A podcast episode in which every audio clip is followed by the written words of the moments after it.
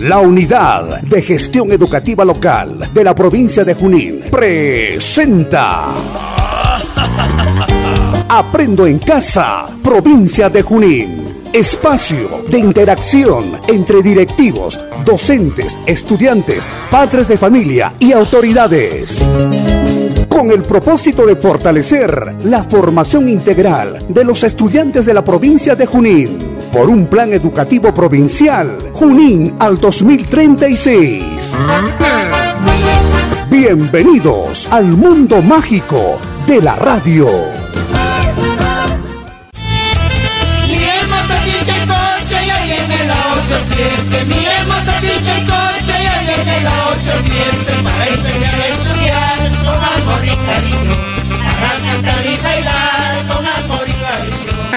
Amables radio oyentes, la institución educativa 30587 San Cristóbal se complace en presentar la voz San Cristobalina, programa en el que difundiremos cultura e información educativa.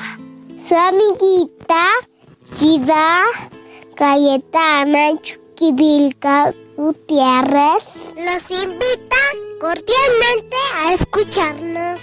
Estimado público oyente de la vasta audiencia de la provincia de Junín, reciban el cordial saludo a nombre de la plana directiva y docentes de la institución educativa número 30587 San Cristóbal. Los saludos a nuestros padres y madres de familia, quienes representan nuestros aliados fundamentales en este contexto de educación a distancia. El día de hoy iniciamos con la transmisión al aire con el programa Aprendo en Casa, provincia de Junín, un espacio dirigido a directores, docentes, auxiliares en educación, padres de familia del nivel inicial dentro del ámbito de la UGEL Junín y sus distritos con el tema Conciencia y regulación emocional. Importancia de las emociones en la primera infancia. Con este motivo, el día de hoy tenemos la presencia del psicólogo Eduardo Antonio Inostroza Chavarría, del Centro de Salud Mental de Carguamayo. Muy buenas tardes, doctor. Desde ya le damos la bienvenida a nuestro programa radial. ¿Y nos puedes explicar respecto al tema de regulación emocional? Bien, para poder hablar un poco acerca de regulación emocional, también tenemos que tener en cuenta acerca de un pequeño concepto, el cual es la conciencia. ¿Ya? La conciencia viene a ser aquella percepción de algún objeto, de alguna situación o de uno mismo, ¿no? Y también del entorno en el cual nos rodea. Teniendo este esto en cuenta, podemos decir que la regulación emocional es la capacidad para poder manejar las emociones de una manera, de una forma apropiada. Esto consiste ya en tomar conciencia de la relación que hay entre lo emocional, lo cognitivo y también la parte del comportamiento. Muy bien, teniendo esto en cuenta, también tenemos que tener, eh, entender que esto significa aceptar que los sentimientos y emociones a menudo deben ser regulados, lo cual incluye, por ejemplo, ¿no? lo que es la regulación de la impulsividad, lo que es la ira, la violencia o algunos comportamientos de riesgo. ¿No? Como también podemos tener en cuenta lo que es la tolerancia, la frustración, para prevenir algunos estados emocionales negativos, como es la ira, el estrés, la ansiedad, ¿no? Y por ahí tal vez algún momento o algún sentimiento de depresión. Ya, entonces, eh, mira, hemos hablado acerca de cómo, qué, qué, implica la regulación emocional y sentimientos, ¿no? Y qué podemos hacer en, para poder ayudarnos a poder eh, afrontar esto. ¿no? Vamos a hablar ahí un poco de la competencia para poder autogenerarnos emociones positivas. ¿Verdad? Esto es la capacidad para, digamos, experimentar de alguna forma voluntaria y consciente, ¿ya? Generarnos emociones positivas, como la alegría, el amor, también el buen humor, ¿no? Y poder fluir por ahí de una manera eh, asertiva. ¿Ya? Ahora, nos dicen, ¿cómo esto puede ayudar o en qué beneficia, digamos, eh, una regulación emocional en la, en la niñez? En la niñez va a ayudar bastante porque es este, este punto, digamos, del, del desarrollo humano, tanto eh, física, emocional, psicosocial y también biológico, por qué no decirlo, ¿no? En donde este niño va a empezar a desarrollarse socialmente, ¿no? Va a interactuar con otras personas, va a querer conocer, va a querer eh, vivir un poco más, digamos, conociendo. Entonces, si nosotros, tal vez cuando el niño sale, juega, digamos, se cae o hace algunas travesuras, lo usual o lo que se ve mayormente es de que los papás no, no controlan mucho esas emociones, la ira, la violencia o algunos otros comportamientos, y lo cual castiga. ¿No? Entonces, teniendo en cuenta esto, conociendo un poco más acerca de lo que es la regulación emocional, vamos a poder manejar esas sensaciones, ese sentimiento o, ese, o esa emoción de cólera, de ira. Ya entonces lo vamos a, a, a contrarrestar con generándonos emociones o sentimientos positivos. Entonces de esta manera este niño también va a, va a criarse en un ambiente donde tal vez no hay violencia, no, no hay golpes, no hay maltrato. Y esto va a ser eh, un punto bastante, digamos, favorable para el desarrollo de esta persona más adelante. Qué importante aprender a regular o controlar nuestras emociones. Cuando la ira nos domina, nuestro rostro se transforma, nuestra voz cambia, perdemos la capacidad de razonar, entonces gritamos, herimos y golpeamos a nuestros hijos. Y muchas veces cuando ha pasado la cólera, nos damos cuenta lo que hicimos, nos apena mucho. Para un buen control emocional necesitamos tener una sanidad emocional, porque en la vida muchos hemos sido heridos de alguna forma y esto produce dolor, amargura, resentimiento, culpabilidad y sin darnos cuenta, producto de todas estas cosas, herimos a los que están a nuestro alrededor. Aprender a perdonar y a pedir perdón son cosas básicas para sanar emocionalmente y poder tener un corazón en paz, poder tener una capacidad de regular nuestras emociones. Agradecemos a nombre de todos los padres de la institución 3587 al psicólogo del Centro de Salud Caruamayo por su participación. A continuación les presentamos un cuento. El cuento de hoy se llama El monstruo de colores escrito e ilustrado por Ana Llenas. El monstruo de colores no sabe qué le pasa. Se ha hecho un lío con las emociones y ahora toca deshacer el embrollo. ¿Será capaz de poner en orden la alegría, la tristeza, la rabia, el miedo y la calma? Este es el monstruo de colores.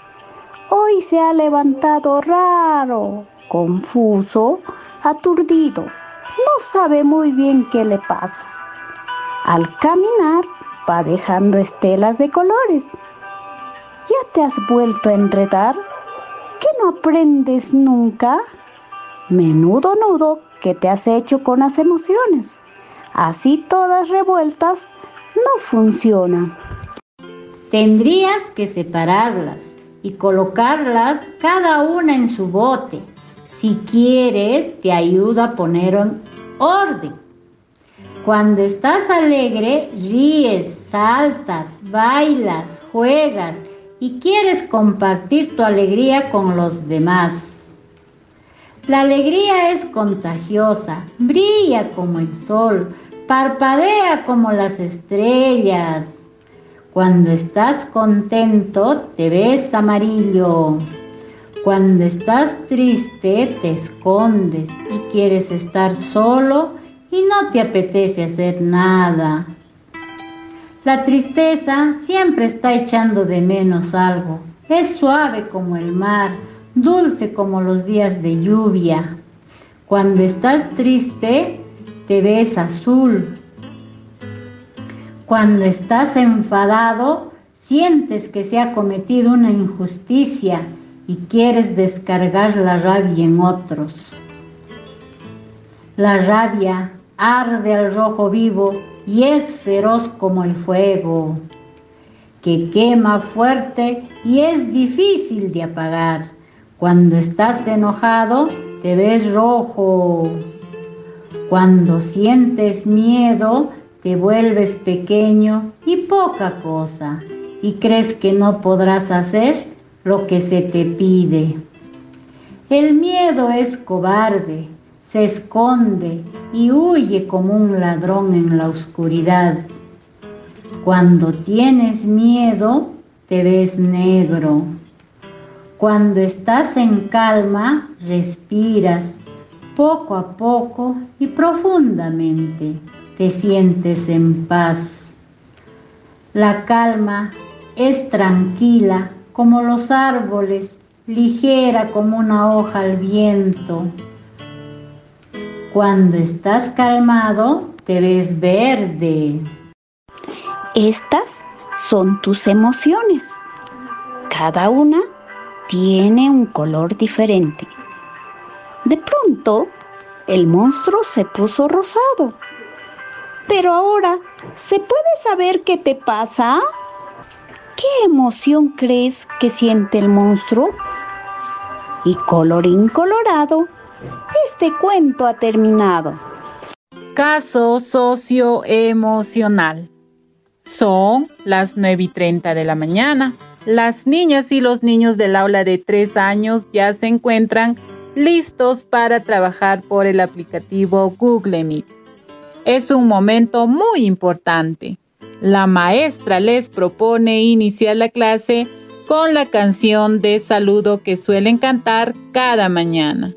Y la mayoría responde de manera afirmativa, algunos incluso con mucho entusiasmo. De pronto la maestra observa que Flor tiene sobre sus brazos un hermoso gato. Carlos empieza a llorar y a pedir a mamá que le compre uno igual. Flor de pronto responde que ya no hay gatos para él porque él está llorando. ¿Te parece familiar esta situación? Probablemente tu respuesta sea que sí. Esta es una de las tantas circunstancias en que la maestra necesita intervenir para ayudar a sus estudiantes a autorregularse. En este caso se trata de identificar y regular tanto sus emociones como su comportamiento. A este proceso se le conoce como proceso aprendizaje socioemocional. El aprendizaje socioemocional es importante porque se puede evidenciar científica vinculada como mejores habilidades socioemocionales, mejores actitudes hacia sí mismo, los demás y la escuela, comportamiento positivo en el aula. Aumento de 11 puntos porcentuales en pruebas de rendimiento estandarizadas. Por tanto, mejores aprendizajes. También reduce en las y los estudiantes los riesgos de presentar problemas de conducta y experimentar angustia emocional, entre otras ventajas.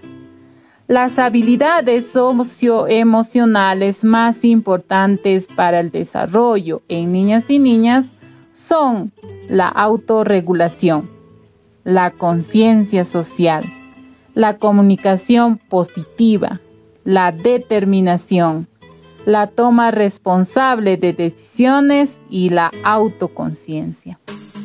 Como hemos podido escuchar, la educación que promueve el aprendizaje socioemocional favorece el desarrollo de habilidades socioemocionales que son sumamente importantes para que las y los estudiantes logren una trayectoria óptima de vida.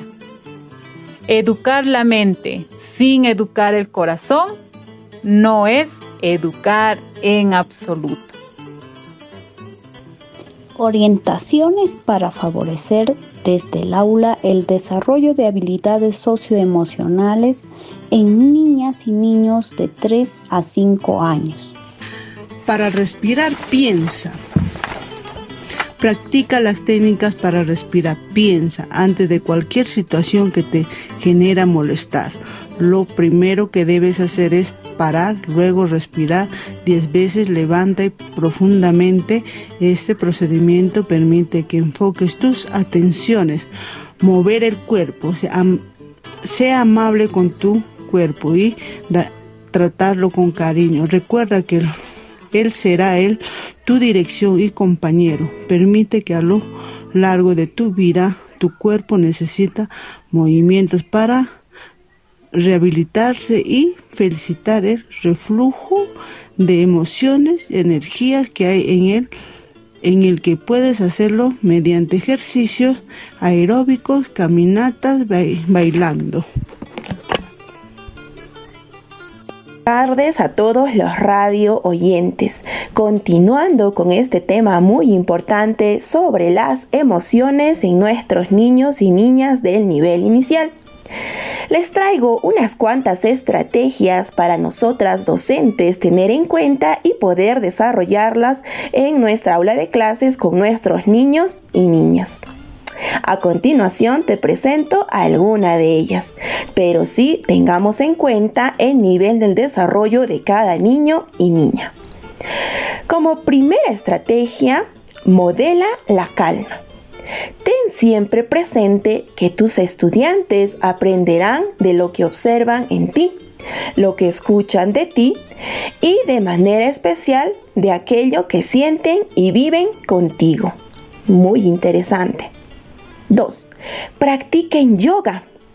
Esta es una práctica milenaria que pues favorece la reducción del estrés y promueve el bienestar físico, mental y emocional que es demasiado importante en nuestros niños y niñas. 3. Enséñale a respirar de manera consciente. Si todos respiramos, pero lo que debemos enseñar a nuestros niños y niñas es a hacerlo de manera consciente y a identificar los beneficios de la respiración. Para ello puedes instaurar la práctica de respiración profunda. Escoge algún momento del día que consideres apropiado, mm, como por ejemplo antes de iniciar la asamblea en las mañanas o en alguno otro que te parezca necesario. Igualmente favorable, pero para poder tener un momento de auto, autocuidado y calma. El ejercicio constante de la respiración consciente favorece la relajación, la concentración y la calma. Muy interesante también. 4. Escuchen música, demasiada música. Puedes crear junto con tus estudiantes una lista de canciones que, que les ayuden a armonizarse emocionalmente. Por ejemplo, ciertas canciones y melodías que pueden ser apropiadas para un momento de juego tranquilo, otras para la hora del refrigerio y algunas para poder bailar. Crea también con ellos y ellas el botiquín de la calma, que es muy interesante este botiquín de la calma. Este botiquín puede contener varios elementos que las niñas y niños hayan identificado como aquellos que lo ayuden a calmarse. Pueden incluir una pelota antiestrés, una crema para hacerse masajes, una mantita, una manta grande para jugar a taparse o para jugar a amacarse, un muñeco de peluche que sea especial para el grupo, un palo de lluvia u otro instrumento musical que lo ayude a relajarse, semillas para pasar de un envase a otro y entre otros que tal vez ustedes consideren. Desarrolla con ellas y con ellos el rincón de la calma. Mm, muy interesante también. El Rincón de la Calma es un espacio en el que los niños y niñas tienen a su disposición elementos que ellas y ellos han seleccionado por considerarlo tranquilizadores. No tiene que ser un espacio muy grande. Mm, pueden delimitarlo colocando eh, sobre el piso un pequeño tapete o una manta y añadir algunos cojines para sentir calidez y comodidad. Igualmente, colocar un cartel o un dibujo con palabras que le gusten, que los calmen y que lo animen. Y tener uno o más mantitas para abrigarse si lo necesitan. Las niñas y los niños podrán acudir em, a este espacio en caso que se sientan eh, sobrepasados por alguna emoción o porque simplemente necesitan o desean ir y calmarse, ¿no? Lee cuentos que aborden emociones difíciles, mm, también otra estrategia muy importante. Existen cuentos que aborden específicamente el tema que aquellas emociones que los niños y niñas de 3 a 5 años pueden encontrar difíciles, complicados de manejar, como por ejemplo la cólera, la frustración, el miedo. Estos cuentos son muy útiles para ayudarlos a desarrollar una mayor conciencia y regulación emocional. Este es un conjunto de estrategias que puedo dar alcance a cada uno de ustedes. Espero y les haya servido. Muchas gracias. En este programa también conoceremos acerca de un tema muy importante que nos ayudará a desarrollar habilidades socioemocionales, orientaciones para favorecer desde el aula el desarrollo de habilidades socioemocionales en niñas y niños de 3 a 5 años de edad. Cabe destacar que la educación socioemocional empieza en el hogar, desde el día en el que niñas y niños nacen, y continúa a lo largo del desarrollo tanto en el hogar como en el jardín de infantes y la escuela. El desarrollo de habilidades socioemocionales en la etapa preescolar está vinculado con una amplia gama de resultados positivos en la vida adulta, que incluyen una buena salud física y mental, relaciones interpersonales armoniosas. Tú puedes favorecer el desarrollo de las habilidades socioemocionales de tus estudiantes. Implementación del aprendizaje y la educación socioemocionales. Se necesita docentes emocionalmente competentes que estén atentos a las necesidades de las niñas y los niños y responden de manera sensible. Un clima de aula positivo una estrategia de educación socioemocional que nos permita generar experiencias de aprendizaje orientadas al desarrollo de habilidades socioemocionales. Podemos utilizar la metodología FASE por sus siglas. Focalizado se enfoca en el desarrollo de habilidades socioemocionales. Activo Propone formas de aprendizaje activo que prioriza la práctica y la experiencia, juego de roles, improvisación, modelamiento, entre otros. Secuenciado, desarrolla habilidades socioemocionales de manera gradual, con experiencias de aprendizaje conectadas y coordinadas. Explícito, está orientado al desarrollo de habilidades socioemocionales específicas. Asignar el tiempo necesario para implementar las experiencias de aprendizaje de manera suficiente y eficaz, así como extender la práctica de las habilidades socioemocionales más allá del aula. Asegurar suficiente apoyo y capacitación de los actores educativos. Empecemos por el principio, tú. El papel que cumple el adulto que cuida y acompaña. El adulto que cuida de niñas y niños y que acompaña su desarrollo y aprendizaje cumple un rol protagónico en sus historias de vida, pues después de los padres, nadie tiene mayor influencia en el éxito de ellas y ellos que sus primeros cuidadores y maestros. Proveer a niñas y niños de un vínculo afectivo de respeto y confianza que les brinde seguridad, apego seguro, es de vital importancia y para que esto sea posible, tú necesitas estar bien primero. Recuerda que las niñas y los niños aprenden de lo que observan y escuchan, pero sobre todo de aquello que viven y sienten. La manera en la que regulamos nuestras emociones impacta en nuestra salud, nuestro sentido de bienestar, en el trato que tenemos hacia los demás y en nuestra capacidad para aprender. Solamente puedes ayudar a tus estudiantes a regular sus emociones si tú aprendes a regular las tuyas. Es importante tener presente que el cerebro humano es maleable y que las habilidades socioemocionales, al igual que cualquier otra habilidad, se desarrollan gracias a la práctica. Reemplazar antiguos hábitos por otros es posible y esto se puede lograr mediante la práctica intencional y constante de nuevos hábitos, con lo cual se construirán nuevos circuitos neuronales vinculados a tu propia regulación emocional.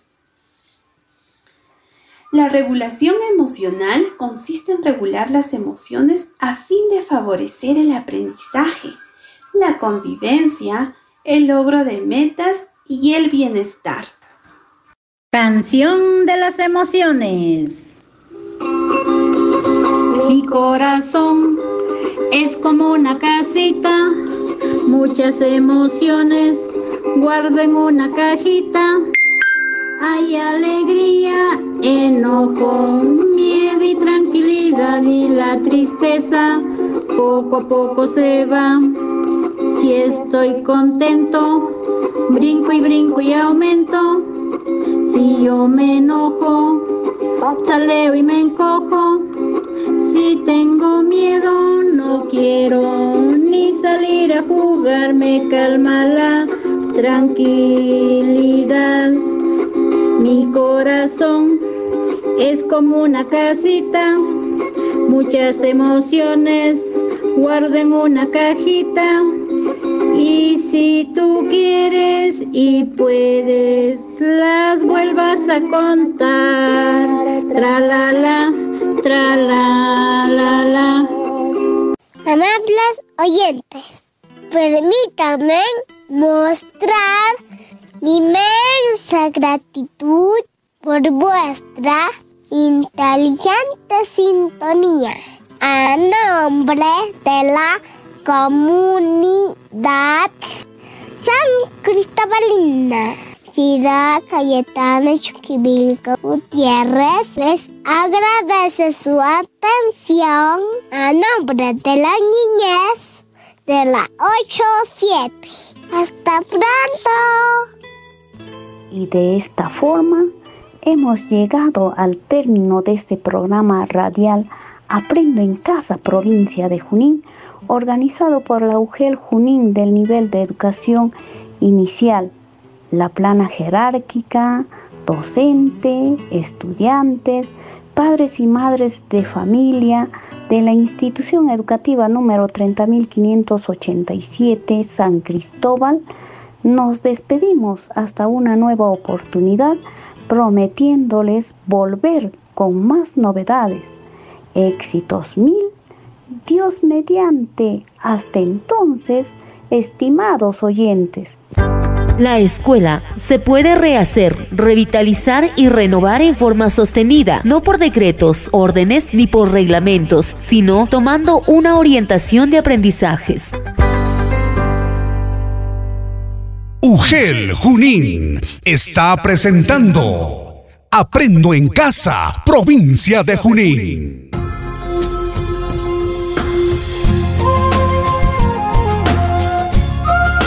Mis saludos amables oyentes de Radio Chinchaycocha, la institución educativa número 728 y 3577 de San Pedro de Pari, dirigido por el profesor Isaías Eugenio Vicente Maximiliano y la profesora Miriam Laureano Valentín. De nivel inicial, nos hacemos presente con la finalidad de llegar a cada uno de sus hogares, de todos los padres de familia de nuestra institución y a la vez también este, tomar importantes temas como es aprendo en casa y luego después de esto les presento a la profesora del nivel inicial. Mis saludos a todos los oyentes de esta prestigiosa emisora Radio Chincheicocha, el Jardín de Niños 728 Virgen de Natividad. En esta oportunidad nos hacemos presente juntamente con el director para poder llegar a cada uno de sus hogares más recónditos y para lo cual les presento a la psicóloga Selene Maricruz Blanco Chuco con el tema Orientando el desarrollo de las emociones de nuestros niños en pandemia. Mm, reiterarles, ¿no? Soy la psicóloga Selene Blanco Chuco, del CD María Auxiliadora, y bueno, ¿no? Agradecerle a la maestra Miriam por su invitación en esta oportunidad. Además, que me es grato saludarlos cordialmente mediante esta prestigiosa emisora a los radioyentes, padres de familia, maestros y público en general. El día de hoy en donde podemos abordar un tema eh, importante, ¿no? Ya que venimos atravesando una pandemia hace aproximadamente dos años. el tema de hoy, bueno, ¿no? Es una orientación sobre el desarrollo de las emociones de nuestros niños en pandemia, ya que debido a la situación actual que no hemos hemos y estamos atravesando, hemos perdido la interacción personal, ya que no podemos acudir a lo que es ¿no? nuestro centro de labores, a las escuelas, colegios, a los jardines, ¿no? Por lo cual la interacción personal se ha visto perjudicada. Además que hemos aprendido a comunicarnos mediante las plataformas virtuales, como son el WhatsApp, el Facebook, el Messenger, eh, lo que es el Telegram. Además que hay otros aplicativos para las reuniones, ¿no? El Google Meet, el Zoom y entre otros lo cual nos, dificulta a nosotros ver qué emociones expresan las personas, ¿no? Y debido a ello, cuando nosotros hablamos de emociones, podemos definirlo que es lo que una persona siente al reaccionar de cierta manera. Y bueno, no, estas emociones van a ser reflejadas, bueno, no, se refleja que estas emociones son experimentadas de forma individual ya que todas las personas no sienten o reaccionan de la misma manera. Por ejemplo, bueno, no tenemos a dos pequeños y a los dos pequeños se les regala una mascota. Entonces, uno puede estar alegre, mostrarse contento, mostrar la felicidad, ¿no? Pero el otro pequeño, por ejemplo, no, se le ve un poco triste, puede ser, ¿no? Que la mascota no le gusta o esperaba otro regalo. Entonces, Aquí vamos a ver que no todos vamos a reaccionar de la misma manera. Entonces, las emociones se generan habitualmente como respuestas a los acontecimientos externos. ¿Y podemos decir si todos experimentamos emociones a diario? Claro que sí. Todas las personas vamos a experimentar diversas emociones a diario. Ya sea bueno o no, en nuestro trabajo, o en la escuelita, con nuestros compañeros, con esa interacción que se da entre docentes y compañeros, ¿no? En las reuniones de clase. Y bueno, ¿no? A continuación voy a mencionar cinco emociones que son más frecuentes experimentadas por nuestros pequeños en casa. Una de ellas es el enojo o ira. Y bueno, ¿no? Esta es una reacción de furia o cólera desencadenada por la indignación y el enojo de sentirse vulnerados nuestros derechos, ¿no? Entonces, en muchos casos pueden ser enojados, se pueden sentir enojados nuestros pequeños, por ejemplo, ¿no? Cuando no se les da el dulce que ellos quieren o el juguete que ellos quieren, ¿no? Porque sabemos muchas muchas mamás que cuando salen a la calle algo que les gusta a los pequeños quieren que se los compren, ¿no? Y ahí está el enojo o las típicas pataletas también, ¿no? La otra emoción es, está en segundo lugar lo que es el miedo, ¿no? Esta es una emoción que se experimenta ante un peligro real inminente. Puede ser, por ejemplo, no al ladrido de los perros, porque a veces eh, cuando andamos en las calles vemos, ¿no? Hay una cantidad considerable de perros.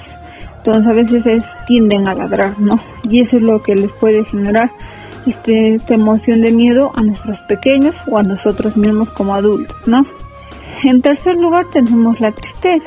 Esto es, bueno, no desencadenado por una pérdida significativa, a un suceso pasado, bueno, ¿no? Y donde nadie puede ser culpable, ¿no? Y la tristeza se va a asociar mayormente con lo que es el llanto.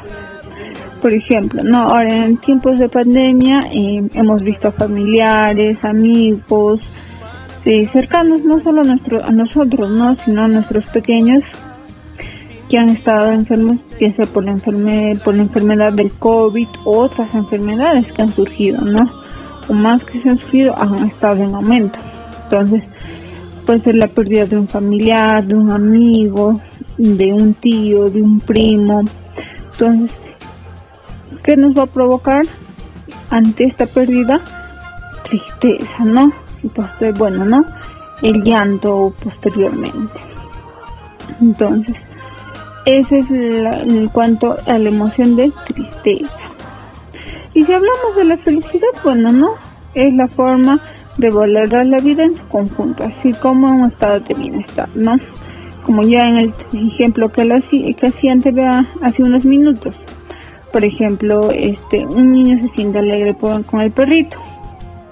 ¿Por qué? Porque es su mascota favorita, que a veces no, es lo que a veces nuestros pequeños quieren en casa, ¿no? Para jugar, para estar el tiempo en casa. El amor, la quinta emoción. Es la emoción experimentada por una persona hacia otra. Puede ser también un animal, cosa, etc. El amor entre padres e hijos y de hijos a padres, ¿no? Eso va a ser los tipos de amores, ¿no? Maternal, paternal, fraterno, y bueno, no, ya cuando hablamos de personas mayores, el amor entre dos personas, pero ya no es el amor, como se dice, entre familia, ¿no? Sino es más enfocado a lo que es el romanticismo. Eso es en cuanto a las emociones, que bueno, ¿no? Vamos a ver que experimentan con mayor frecuencia nuestros pequeños. Asimismo, es importante tomar en cuenta que todas estas emociones se experimentan constantemente.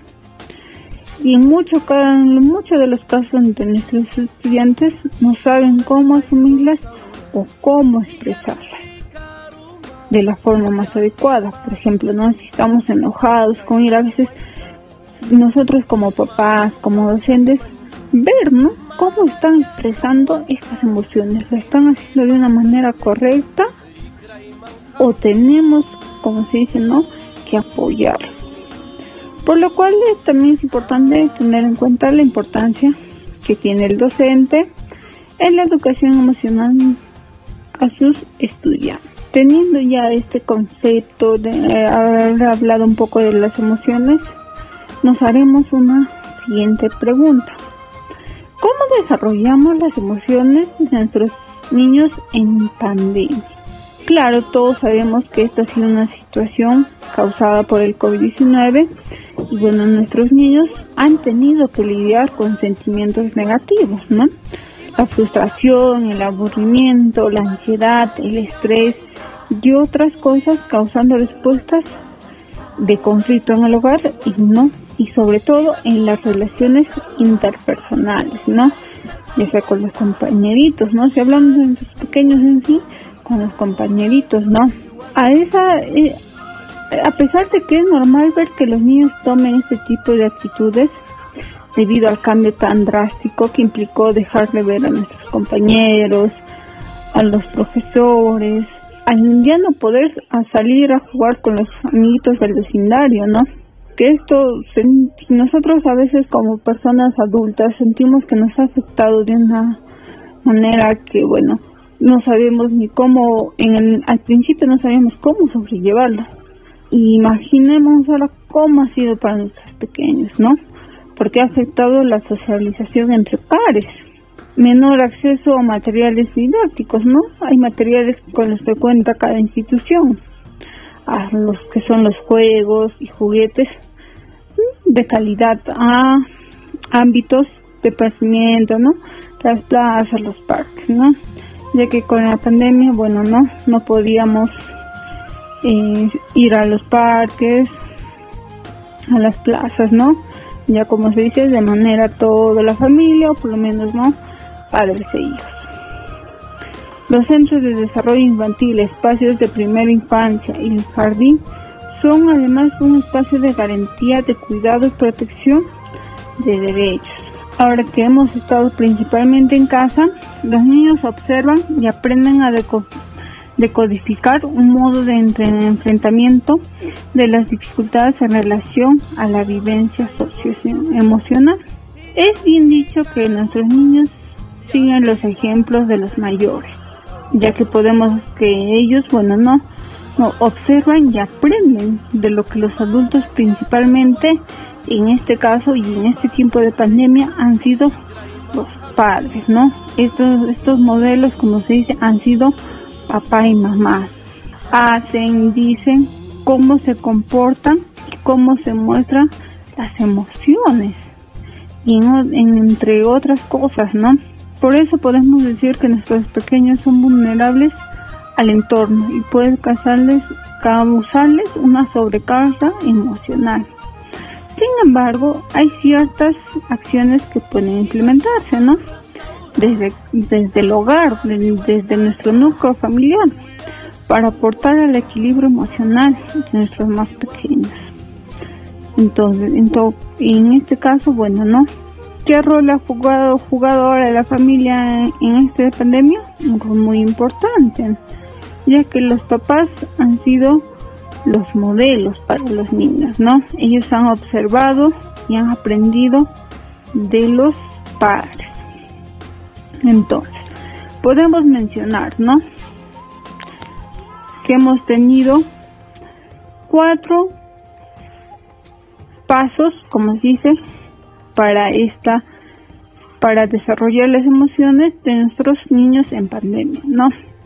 En primer lugar, es reajustar, ¿no? ¿Por qué reajustar? Y los horarios establecidos para dormir, para levantar, para el almuerzo, entre otros, ¿no? El desayuno, la cena. Pueden variar en ocasiones para quitarle un poco de rigidez a sus rutinas, ¿no? Dos, ser flexibles. A raíz de la pandemia muchas ideas y expectativas han cambiado hay que enseñarles que no tiene nada de malo reprogramar. Los planes, los deseos para adaptarse de la mejor manera posible a la nueva normalidad. Sin generarles frustraciones, ¿no? Porque mucho hemos hablado que estamos volviendo, claro, pero como se dice, estamos volviendo a una nueva normalidad, ¿no? seguimos usando las mascarillas, los protectores, pero en estas ocasiones ya podemos salir a más lugares públicos, ¿no? En tercer lugar, establecer normas. Entre todos los miembros de la familia puede acordar nuevas normas que van a responder a las nuevas necesidades que han surgido durante esta pandemia. Y finalmente, reducir el estrés. Procurar reducir aquellos aspectos de la dinámica familiar que los estresa. Definan qué aspectos no son tan importantes y cuáles son necesarios para crear una sana convivencia, ¿no? En el hogar y bueno, ¿no? Ya cuando estemos retornando a las escuelas también. Entonces, queridos padres de familia, docentes y bueno, no, público en general, hemos visto que sí nos ha afectado la pandemia a nivel emocional, claro que sí, que muchas personas hemos perdido familiares, hemos pasado situaciones estresantes, nos hemos tenido que adaptar a la nueva normalidad, ¿no? Del trabajo, de la escuela, de otras actividades también. Entonces, ¿qué debemos eh, hacer padres de familia? Bueno, no, apoyar a nuestros pequeños en estas emociones, como lo mencionaba, ¿no? Ellos aprenden por lo que son la observación, que es a veces no, la imitación, bueno, ¿no? La asimilación, entonces, de todos estos aprendizajes que cotidianamente también se dan dentro del hogar. Agradecerles mucho haberme prestado un poco de atención en este espacio, en este lapso de minutos. Y bueno, no, estaremos eh, siempre eh, al cuidado de nuestros pequeños y bueno, no, de la salud emocional. Agradecerle nuevamente a la maestra Miriam por la invitación y bueno, no, gracias señores padres, familia, docentes y público en general. Hasta una nueva oportunidad. Muchas gracias.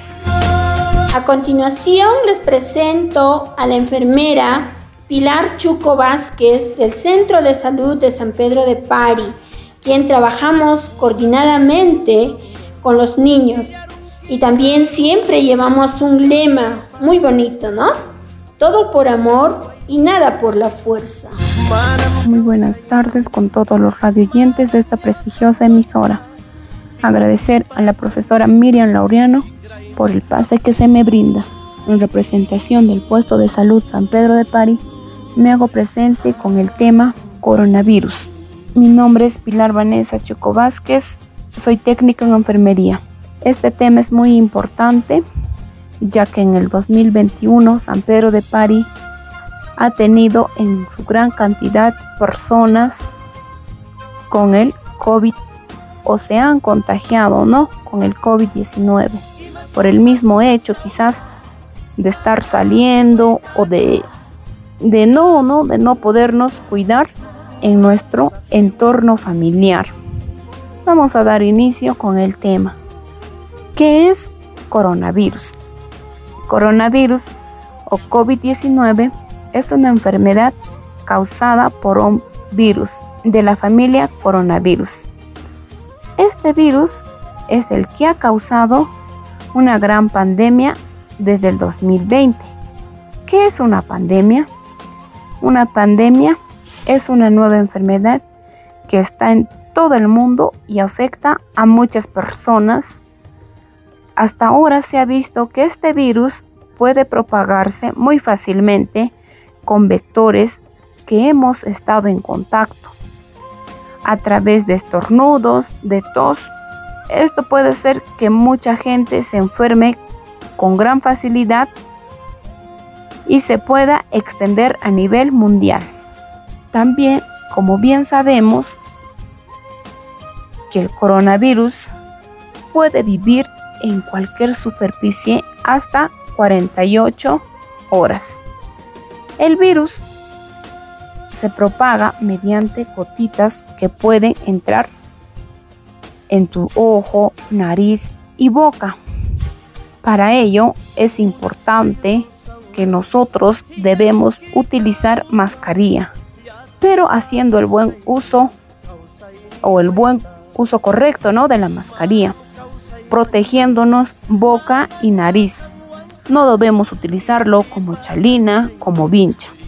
Si en el entorno familiar o en algún lugar donde puedas estar, notas que alguien tose o estornuda, por favor, inmediatamente mantener la distancia por lo menos de un metro. Si la, si la persona está o no tiene cubreboca o mascarilla, darle una mascarilla, ya que esto evitará menor contagio del virus. Evita las multitudes o la aglomeración porque tú no sabes quién o quién puede estar enfermo o infectado. Y así podemos contagiarnos y llevar a casa o al trabajo, ¿no? Este virus y nos contagiamos todos, ya que la saliva de una persona enferma puede contaminar también objetos de uso cotidiano. Por eso es importante al estornudar utilizar un papel desechable o el antebrazo, ya que evitaremos el contagio. Es importante también seguir las siguientes recomendaciones. El lavado de mano por lo menos 20 segundos. Siempre lavando o haciendo el uso correcto de lavado de manos. Utilizar mascarilla. Ahora, doble mascarilla que, que ya se viene utilizando, ¿no? Llevar con nosotros un desinfectante o un alcohol para poder desinfectar si en algún momento podemos estar en contacto no con el dinero al hacer nuestras compras el dinero y eso nos bolsillamos y no como bien sabemos, a veces en casa también hay personas asintomáticas. ¿Qué son asintomáticas? No presentan los síntomas, pero sí esta persona puede conta, puede contagiar a la otra persona. ¿Cuáles son los síntomas más importantes de esta enfermedad? Fiebre, tos seca, cansancio, dolor de garganta, dificultad para respirar, vómitos, diarreas, náuseas. ¿Qué hacer si un familiar o una persona en el entorno presenta estos síntomas? Inmediatamente debemos avisar o acudir al establecimiento de salud para que el personal de salud haga la visita correspondiente y haga el descarte de COVID ya que es importante detectar a tiempo. Muchos de nosotros o muchas de las personas esperamos a último momento para poder acudir, ¿no? Quizás nos automedicamos, que tampoco eso está bien. Y recién cuando una vez no nos hemos podido curar con nada de esto, estamos siendo, por favor, ni bien presenten los síntomas, hay que acudir al establecimiento de salud, ya que es o se puede tratar con más facilidad a la persona que ya está, como se dice, bien enferma o ya está afectando los pulmones. Entonces, quizás por eso se dan las muertes. Por favor, hay que tomar conciencia de todo eso. De las personas que se contagian, empiezan a presentar síntomas en un plazo de 5 a 6 días desde que se infectan, pero esto puede tardar 14 días. También, por favor, les quiero llevar a tomar conciencia. Hay personas que aún todavía no están vacunados o no han cumplido con la vacunación correspondiente. Por favor, hay que acudir a los establecimientos de salud más cercanos o avisarnos que personas no están vacunadas, ya que esta vacuna es muy importante pero sí tenemos que cumplir con nuestras dos vacunas, ya que, como se dice, uno no es, no es nada, ¿no? Es importante cumplir con las vacunas, por favor. Hay que evitar, eh, hay que evitar los comentarios, hay que evitar basarnos, ¿no? En los mitos, por favor.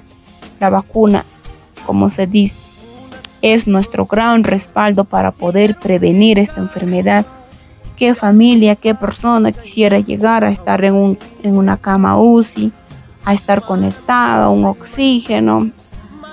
Por favor, todo depende de nosotros. Hay que tomar conciencia, por favor, se les hace la invitación correspondiente y a tomar conciencia a todas las personas que aún no han llegado a vacunarse, por favor, acudan a su establecimiento de salud, que es muy importante, ya que con eso podemos prevenir esta enfermedad y quizás podemos parar esta pandemia. Por favor, se les hace la invitación correspondiente y siempre recordar, si voy a salir de casa, por favor, hay que tener en cuenta las medidas de prevención, que es evitar frecuentar espacios con aglomeraciones de personas, mantener nuestro un metro de distancia de las personas más importantes de las personas con síntomas respiratorios, por ejemplo, con tos, estornudo, de ellos más debemos estar en distanciamiento. Realizar la higiene de las manos con frecuencia, por favor. Desinfectar los lugares, la mesa, los, los cuchillos, los controles de la tele, por favor, ya que a través de esa desinfección vamos a disminuir el virus. También en caso de toser o estornudar, como ya les dije, cubrirse nariz y boca con cara interna del codo o si no utilizar un pañuelo desechable y una vez utilizado, inmediatamente desechar el pañuelo y también realizar el lavado de manos. Evitar tocarse la boca, la nariz. Las mascarillas son fundamentales para poder prevenir esta enfermedad. Por favor, si salimos de casa, al llegar a casa hay que cambiarnos esa ropa inmediatamente, guardarlos al lavadero para después este, ser lavados. Por favor, no llevar, todo depende de nosotros, solamente está en nosotros tomar conciencia, ya que más vale prevenir que lamentar por favor, siempre por favor utilizando las medidas de prevención. Agradecer a la profesora Miriam quizás por esta invitación hacia mi persona y agradecer a la población de San Pedro de Pari que casi hemos cumplido a un 100% la vacunación. Solo nos queda en mayores de 17 años, solo estamos de 12 a 17, por favor también concientizar o tomar conciencia a todos los docentes que ahora quizás ya se va, se está eh, volver a clases, por favor, evitar el evitar el aglomeraciones, por favor, hay que practicar el lavado de mano a cada momento, por favor, docentes, hay que tomar conciencia de lo que se viene haciendo, por favor. Nuevamente agradezco a la profesora Miriam por esta bonita invitación hacia mi persona, señor director de, de la Escuela Virgen de Natividad. Me despido solamente con el lema diciendo, hay que prevenir o hay que tomar conciencia antes de lamentar. Muchas gracias me despido hasta la nueva oportunidad. Muchas gracias por esta oportunidad y Dios les bendiga grandemente a cada uno de ustedes. Fue la participación de la institución educativa número 728 y 3577. Hasta la nueva oportunidad.